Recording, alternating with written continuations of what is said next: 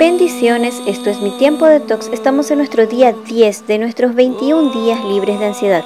Y la palabra de Dios en el Salmo 77, 12 nos dice, Sobre todos tus actos medito, sobre todos tus hechos reflexiono. Meditar es la actividad que consiste en recordar, pensar y reflexionar. Es también un tiempo que pasamos con Dios inmersos en su palabra. Reflexionamos cuando consideramos detenidamente una cosa puede ser un versículo. Y hoy quisiera darte un ejemplo de reflexionar y meditar. Ojo, no es intención en este caso sacar una conclusión teológica. Es únicamente graficar una manera de reflexionar. El versículo que tomamos es Mateo 13:45. El reino de los cielos también se puede comparar con un comerciante que buscaba perlas de gran valor. Encontró una perla muy costosa fue y vendió todo lo que tenía y la compró. ¿Cómo podemos reflexionar en este versículo? Preguntándonos, ¿quién representa al comerciante? ¿Será el que el comerciante representa al pecador?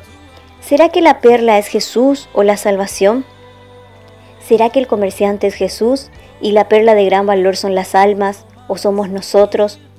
Puedes escribir tus dudas, usar el diccionario estudiar la Biblia o compartir con una persona de mayor conocimiento. Meditar es dibujar la escena en tus pensamientos. Considera cada detalle, cada color, cada aroma, cada clima.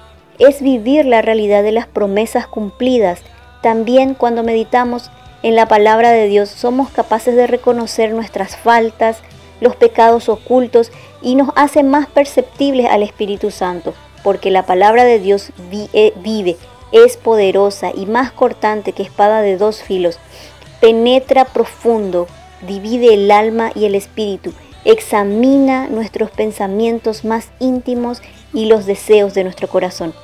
Meditar reduce el estrés y la ansiedad. También ayuda a mejorar nuestro sistema inmunológico. Te invito a que puedas cerrar tus ojos. Respira profundo y visualices medites en Filipenses 2, 5 al 11. Tengan la misma actitud que tuvo Cristo.